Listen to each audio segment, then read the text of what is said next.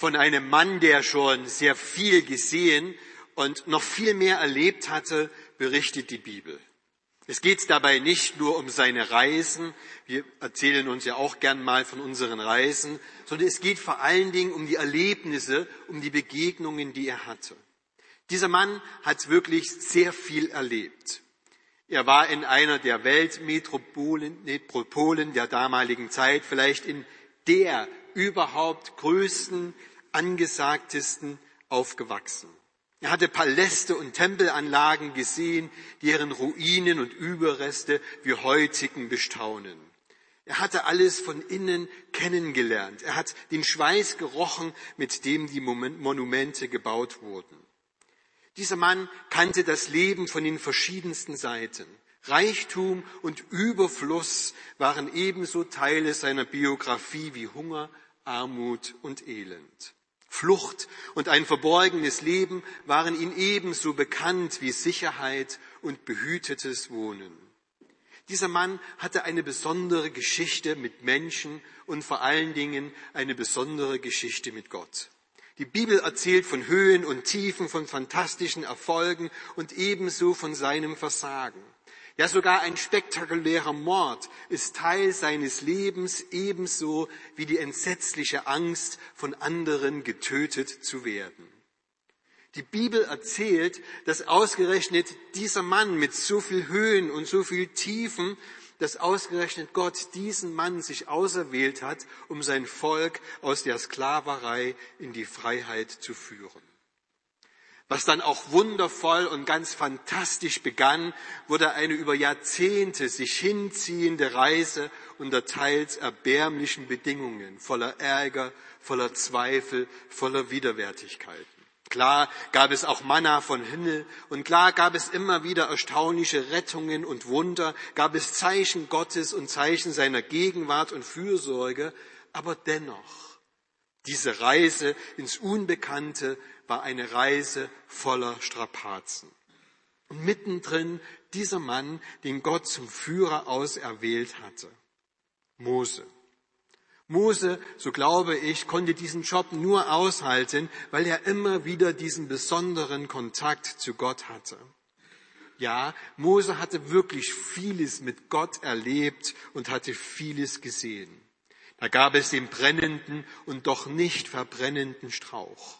Dann sein Stab, der vor dem Pharao zur Schlange wurde und wieder zurück zum Stab wurde. Die zehn Plagen. Der wundervolle Durchzug durchs Schilfmeer die Wolken und die Feuersäule als sichtbare Zeichen der Gegenwart Gottes. Das Holz, das Mose ins bittere Wasser warf und plötzlich wurde es genießbar. Die Wachteln in der Wüste, das Manna im Tau des Morgens, das Wasser aus dem Felsen, die Gesetzgebung am Sinai, Sinai der Bundesschluss. Was hatte dieser einzige Mensch alles mit Gott erlebt? Nun müsste man denken, wenn so ein Mensch so viel mit Gott erlebt hat, dass er sich zufrieden zurücklehnt und denkt, ich habe ja alles gesehen und erlebt, was soll noch kommen? Aber Mose gibt sich nicht zufrieden. Mose möchte von diesem Gott, dem er so oft begegnet ist, noch mehr erleben. Mose wünscht sich, als Gott ihm begegnet, ich will noch mehr. Ich lese aus dem zweiten Buch Mose. Mose hatte noch eine weitere Bitte. Lass mich deine Herrlichkeit sehen. Und der Herr sprach, ich will vor deinem Angesicht all meiner Güte vorübergehen lassen und will vor dir kundtun den Namen des Herrn. Wem ich gnädig bin, dem bin ich gnädig. Und wessen ich mich erbarme, dessen erbarme ich mich. Und er sprach weiter, mein Angesicht kannst du nicht sehen, denn kein Mensch wird leben, der mich sieht. Und weiter, siehe, es ist ein Raum bei mir, da sollst du auf dem Feld stehen. Wenn dann meine Herrlichkeit vorübergeht, will ich, will ich dich in die Felsenkluft stellen und meine Hand über dir halten, bis ich vorübergegangen bin. Dann will ich meine Hand von dir tun und du darfst hinter mir hersehen. Aber mein Angesicht kannst du nicht sehen. Noch mehr, noch mehr von Gott, noch mehr von Christus, noch mehr spirituelle Erfahrungen, noch mehr Geistesgegenwart, noch mehr. Ihr Lieben, dieses noch mehr begegnet mir an vielen Stellen des christlichen Lebens. Haben wir es nicht alle schon einmal gehört oder vielleicht sogar gesagt, noch mehr beten, noch mehr Bibel lesen, noch mehr glauben, noch mehr hoffen, noch mehr Wunder erwarten?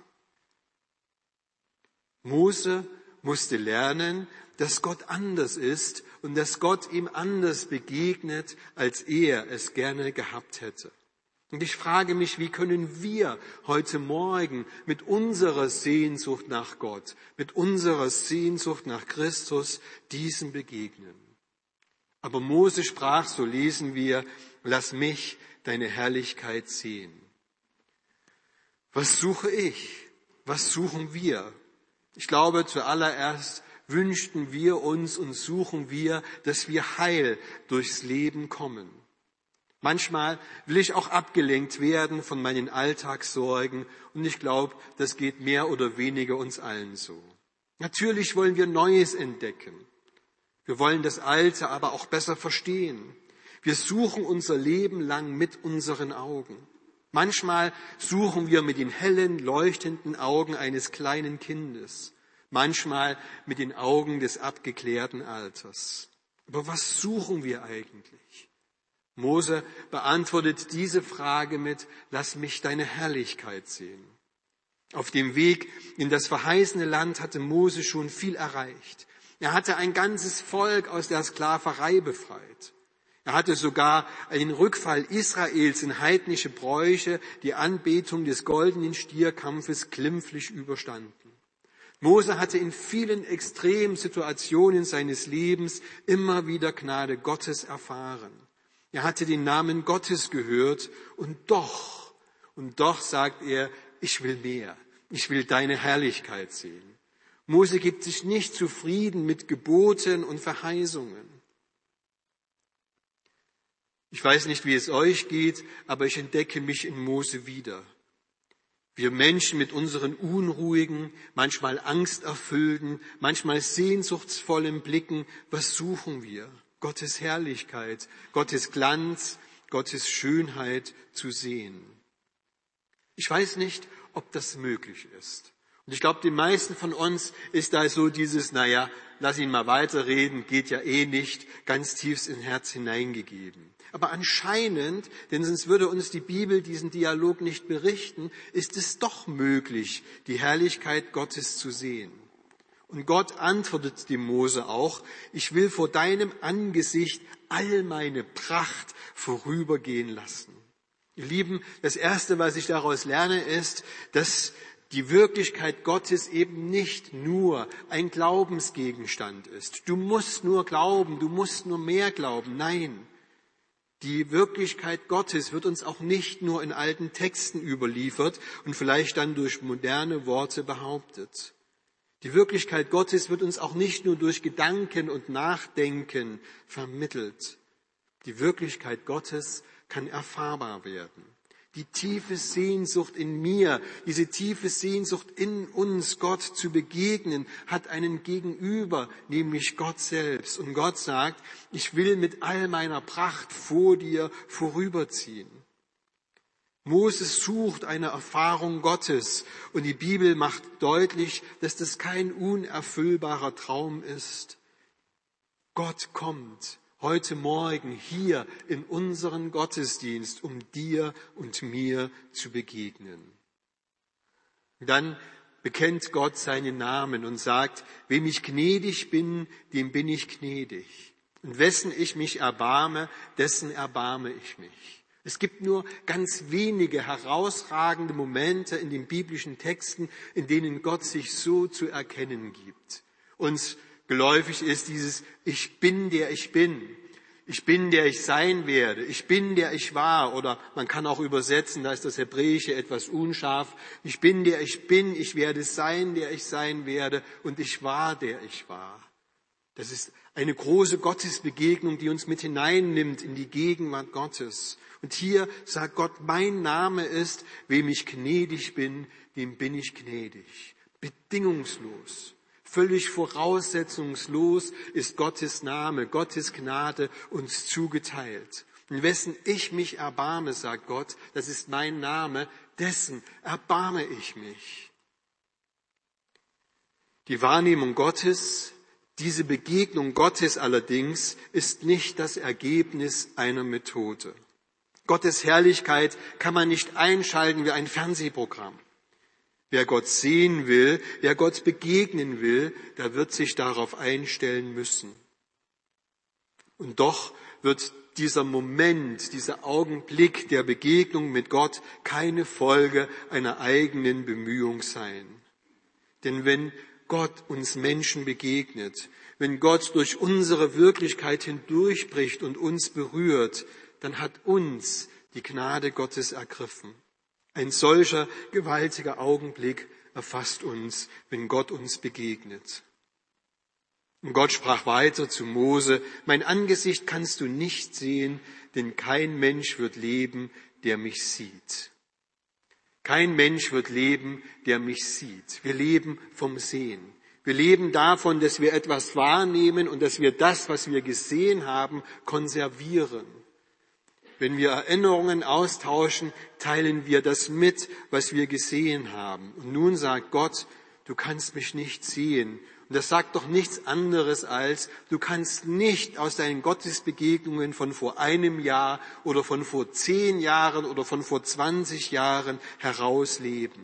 Gott zu begegnen lässt sich nicht konservieren. Gott zu begegnen lässt sich nicht mit irdischen Mitteln machen oder mit Methoden irgendwie einfangen. Wenn Gott uns begegnet, ihr Lieben, dann ist das ein heiliger Moment. Wenn Gott uns sein Angesicht zeigt, und dann doch immer im Verborgenen. Es ist geradezu die gnadenvolle Voraussetzung dafür, dass Gott im Verborgenen handeln kann. Nicht offensichtlich, nicht mit viel Getöse, nicht mit einem Licht, das uns alle blind werden lassen würde. Der Herr sprach zu Moses, siehe, es ist ein Raum bei dir, da sollst du auf dem Felsen stehen. Wenn dann meine Herrlichkeit vorübergeht, will ich dich in die Felskluft stellen und meine Hand über dir halten, bis ich vorübergegangen bin. Von Gott reden kann man überall. Auch die eigenen Erfahrungen mit Gott, von denen kann man überall sprechen. Sichtbar wird Gott aber nur an besonderen Orten. Und mit besonderen Orten meine ich nicht eine Kirche oder eine Kathedrale oder einen wunderschönen Dom. Es sind meistens die Plätze, und das macht die Geschichte von Mose deutlich, an denen die Härte unübersehbar zutage tritt. Gott zu begegnen in der Wüste. Gott begegnen an einer Wasserfurt. Gott begegnen im unwegsamen Gebirge, im Morgengrauen nach einem langen nächtlichen Kampf oder am Kreuz. Wenn wir vom Heiligen Geist an solche Orte geführt werden, wenn wir uns dort niederlassen müssen, wo wir vielleicht nicht hin wollten, dort werden wir vom Schutzmantel Gottes umhüllt in unseren ganz persönlichen Lebenswüsten. Vielleicht dort, wo uns das Wasser bis zum Hals steht und uns zu ersäufen droht. Vielleicht dort, wo wir mitten unter Menschen uns einsam fühlen und verlassen sind. Vielleicht im Morgengrauen nach einer langen, schlaflosen Nacht, in der wir gegen die Dämonen kämpften, die uns nicht zur Ruhe kommen ließen.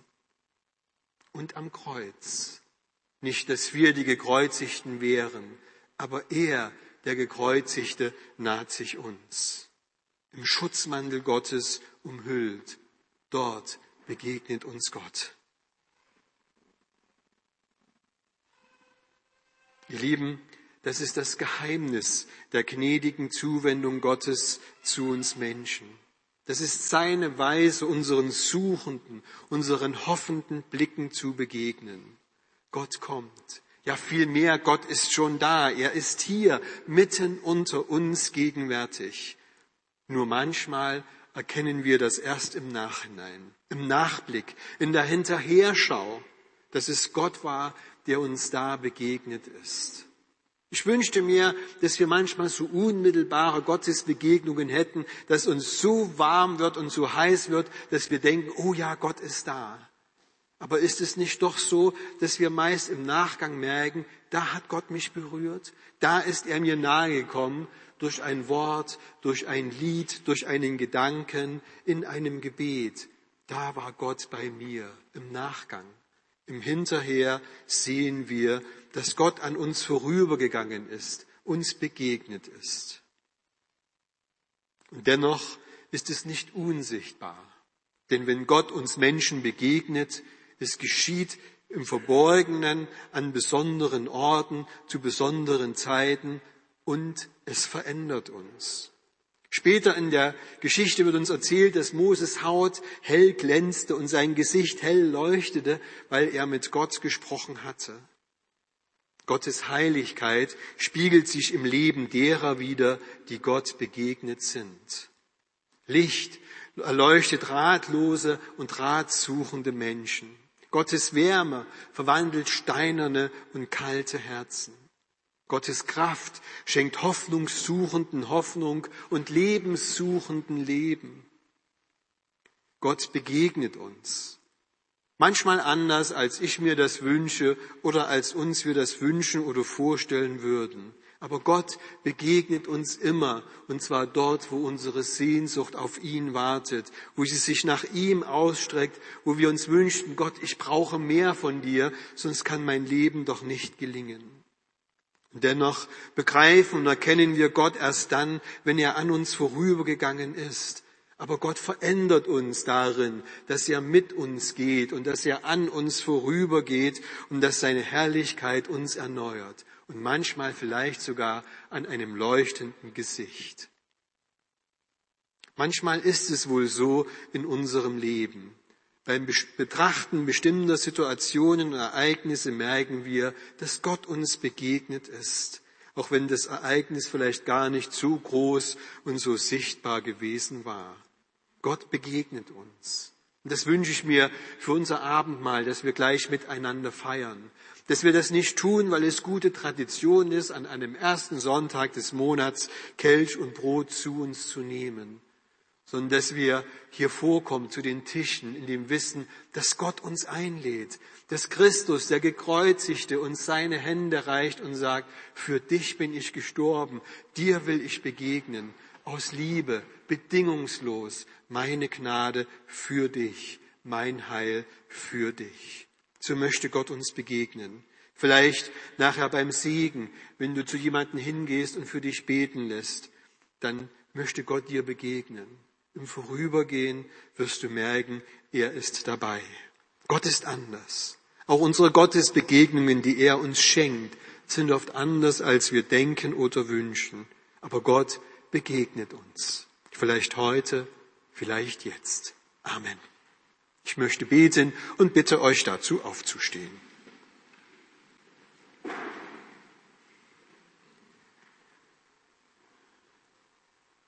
Mehr von dir, Herr, dieser Wunsch, der ist mir nicht fremd. Deine Herrlichkeit begegnen und gerne so, wie ich mir es vorstelle und wie ich es gerne hätte. Und du begegnest mir und du begegnest uns, doch auf deine Weise. So kommst du zu uns, so umhüllst du uns mit deinem Schutz, so bist du uns gnädig, so erbarmst du dich unser. Lieber Herr, das feiern wir im Abendmahl. Du lädst uns ein, du reichst uns den Kelch, du reichst uns das Brot und sagst, in diesem Brot und in diesem Kelch ist der neue Bund des Lebens, der neue Bund des Heils beschlossen. Und so dürfen wir diese Einladung annehmen und wir danken dir, dass du uns vergibst, dass du uns annimmst, dass du uns deine Gnade schenkst und dass wir so Begnadigte sein dürfen. Lieber Herr, wir danken dir für das Abendmahl und wir danken dir für die Gemeinschaft, in der du uns begegnest und die wir miteinander teilen dürfen. Amen.